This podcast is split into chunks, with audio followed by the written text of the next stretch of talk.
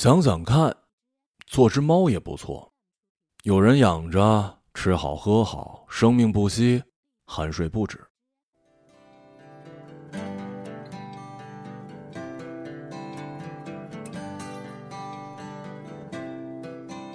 和一位从上海来的旧友穿过傍晚时分的老北京胡同，上了年岁的老人摇着蒲扇，围坐在树荫底下，一口京腔侃着时代。夏日的热浪在白天烧过一次，临近夜晚，空气里仍荡着温吞的余热。一只躲在四合院外酣睡的狸花猫抬头望了我们一眼，又蜷缩回去，慵懒自在。各有各的命吧，谁知道呢？时隔四年重逢，一如既往的丧。知了声声起，路边宅院里的藤蔓翻过围墙，撑起的竹竿上悬挂着婴儿的尿布和母亲的乳罩。宅门两侧的旧春联儿残破翻卷，我们像是无端闯入了一场旧时光，仓皇失措。从前呢，工作是为了自我实现，为了证明自己的价值；现在，工作就是工作，钱赚到手，一拍两散。没什么不好的。我们在小胡同间七拐八拐，终于找到了那家老北京烤肉店。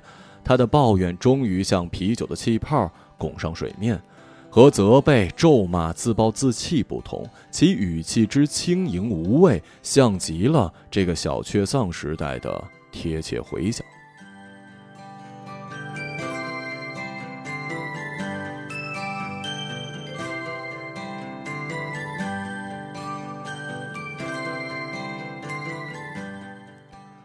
伴随着村树的随笔集《兰格汉斯岛的午后》，亦介入国内，配上安溪水湾暖洋洋的画风和林少华的一笔，小确幸进入我们的视野。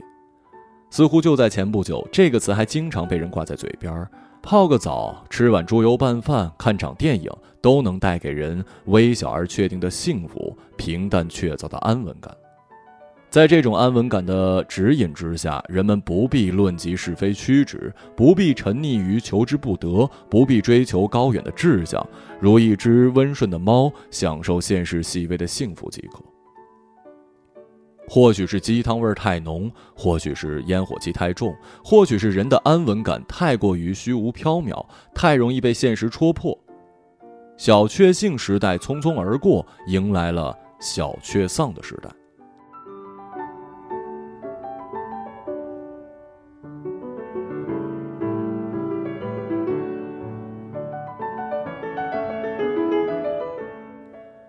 英国艺术家的一组插画作品便表现出了小确丧的精神状态。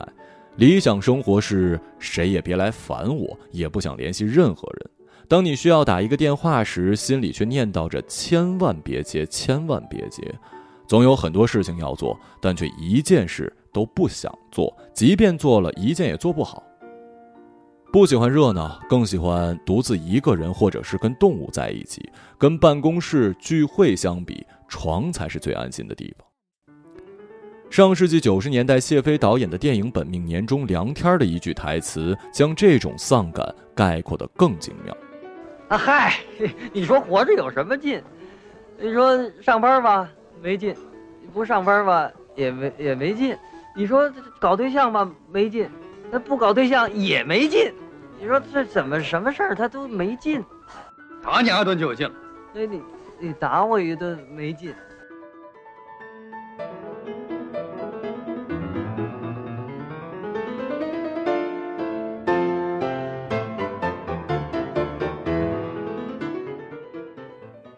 什么都没劲，乍看毫无新意，不够正能量，甚至有一点破罐破摔。但从另一个角度看，恰是对一度传播广泛、洗脑效果显著的成功学和鸡汤文化的反。判，你告诉我世间自有公道，付出总有回报。我回你，你必须非常努力，才能相信自己真的无能为力。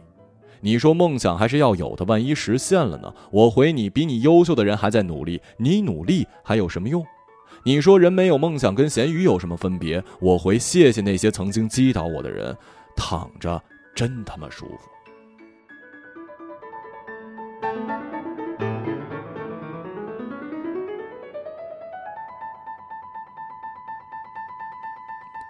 一份不怎么喜欢的工作，一个不那么爱的人，想上进却无从下手，想挣脱却无力改变的庸常生活。看起来小确丧是把小确幸构建的安稳与期待通通捣碎，硬生生将我们拖进浮世尘埃，强按着我们的头，让我们被迫面对琐碎与烦恼。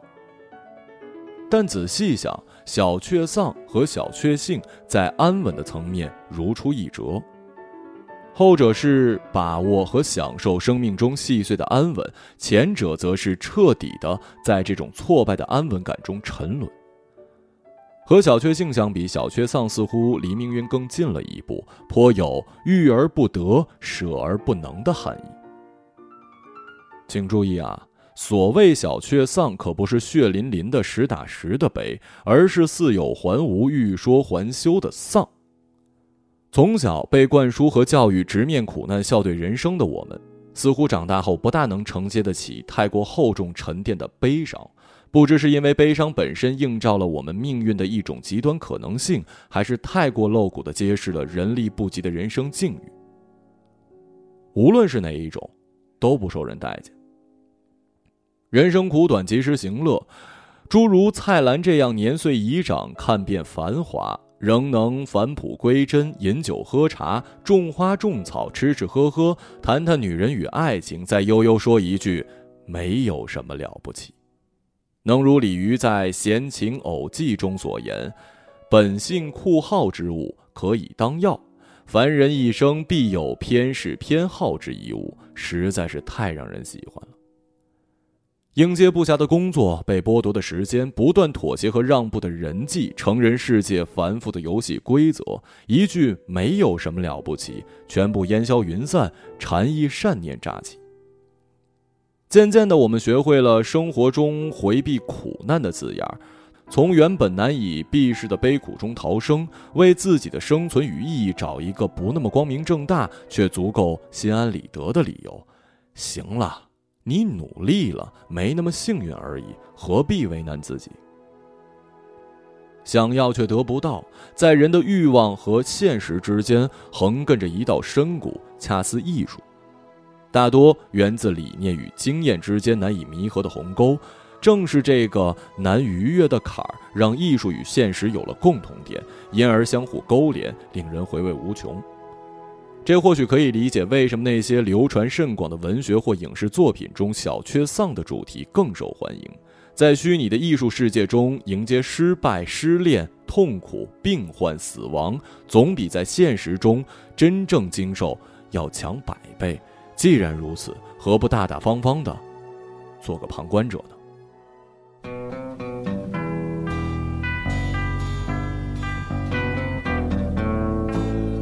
不管是上世纪七十年代英国的朋克音乐，还是日本文化中流行的不出门、不化妆、不结婚、一个人倒在床上看电视、看漫画的干物女，都是小确丧的代表。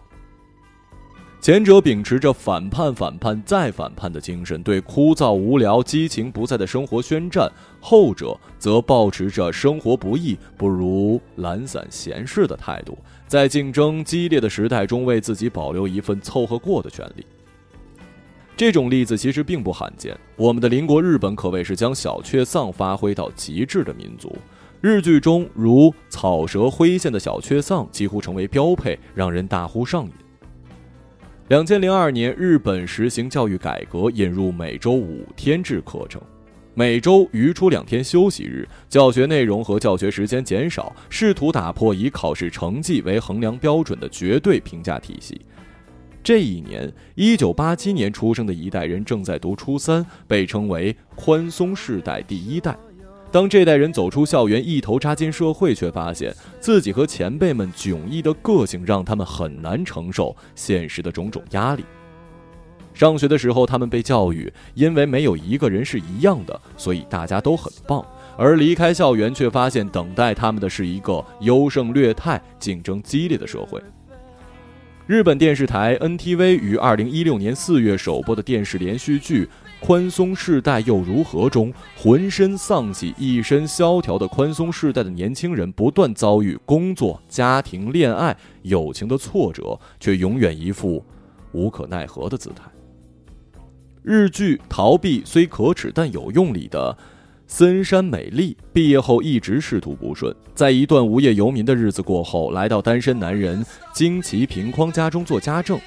后因美丽的父母决定搬家，美丽必须离职。为了维持现状，她跟平匡契约结婚，同居，表面假装是夫妻，其实仍是雇主跟职员的关系。万念俱灰时，美丽对自己说：“想被别人选中，想被认可，说你可以留在这里，这是奢望吗？人们都希望被别人需要。”却往往事与愿违，一点点放弃自己的想法，想哭的时候一笑了之。或许人都是这样生活下去的，人们都是这样生活下去的，你也是人，所以你也可以这样生活下去。三段论的铁证催眠你放过自己，然后再放过别人，放下自己，然后再放下繁杂世事。一个“放”字为小确丧的根本含义做了恰到好处的注脚。著名的行为心理学家塞列格曼认为。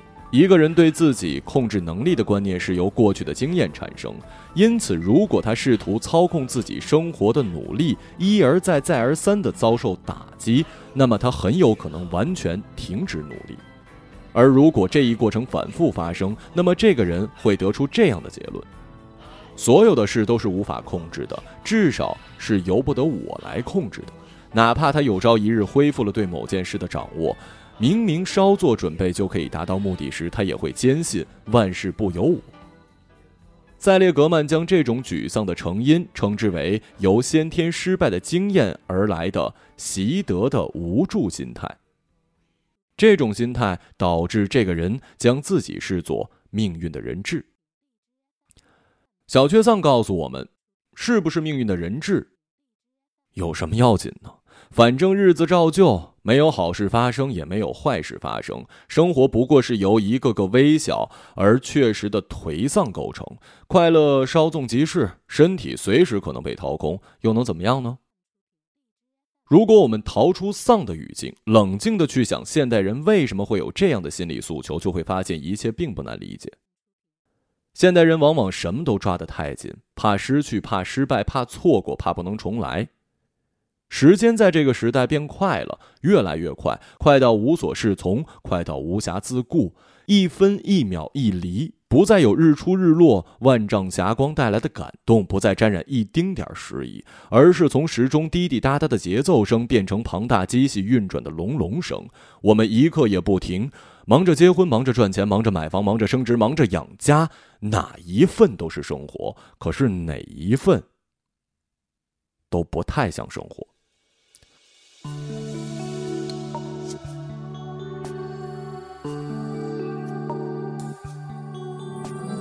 深夜，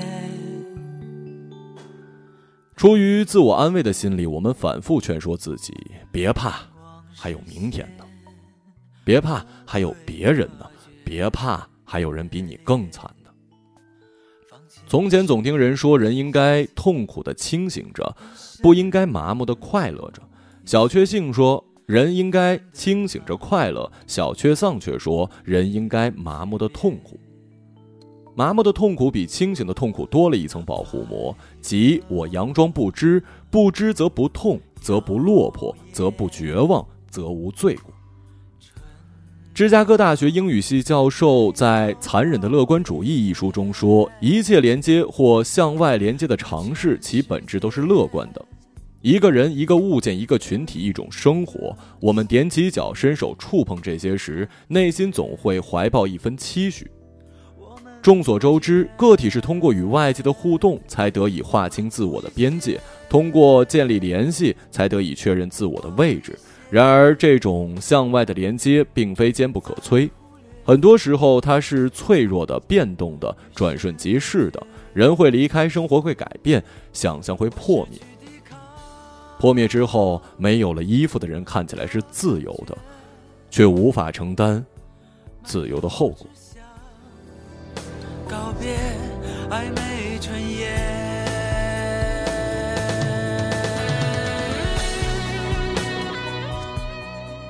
辗转于喧嚣尘世的孤独人呐，你该怎么面对你自己呢？当我们每日如西西弗斯一般推着巨石上山，以为自己负有某种使命，可直到你的信念伴随一切连接的割断、灰飞烟灭，你发现上山与下山没有分别时，你该怎么活下去？当我们存活在一个不在乎过去也不知晓未来的混沌时代，在物欲的糖水中越浸越甜，甜以至于腻，腻以至于不屑时，该怎么办才好呢？赫尔曼·黑塞在《悉达多》中给出了答案。我无权去评判他人的生活，我只能为自己做出判断。意义与实在并非隐藏于事物的背后，而是寓于事物自身，寓于事物的一切现象。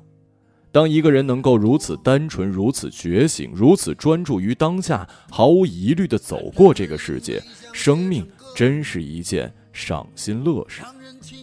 人只应服从于自己内心的声音，不屈从于任何外力的驱使，并等待觉醒那一刻的到来，这才是善。和必要的行为，其他的一切均毫无意义。说不定我一生涓滴一念，侥幸汇成河。各有各的命吧，做一个知道自己很丧，却依然活得来劲儿的人类，也不错吧。我跟朋友将杯中的啤酒一饮而尽，烧烤架上的肥肉滋滋的。冒着热气。人生的难也许我们从未成熟，还没能晓得，就快要老了。尽管心里活着的还是那个年轻人。一个朗读者，马晓成。无知的索求，羞耻与求救，不知疲倦的翻越。每一个山丘，越过山丘，虽然已白了头，喋喋不休，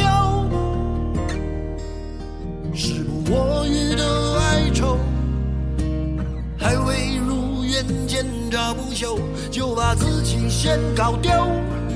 越过山丘，才发现无人等候。喋喋不休，再也换不回温柔。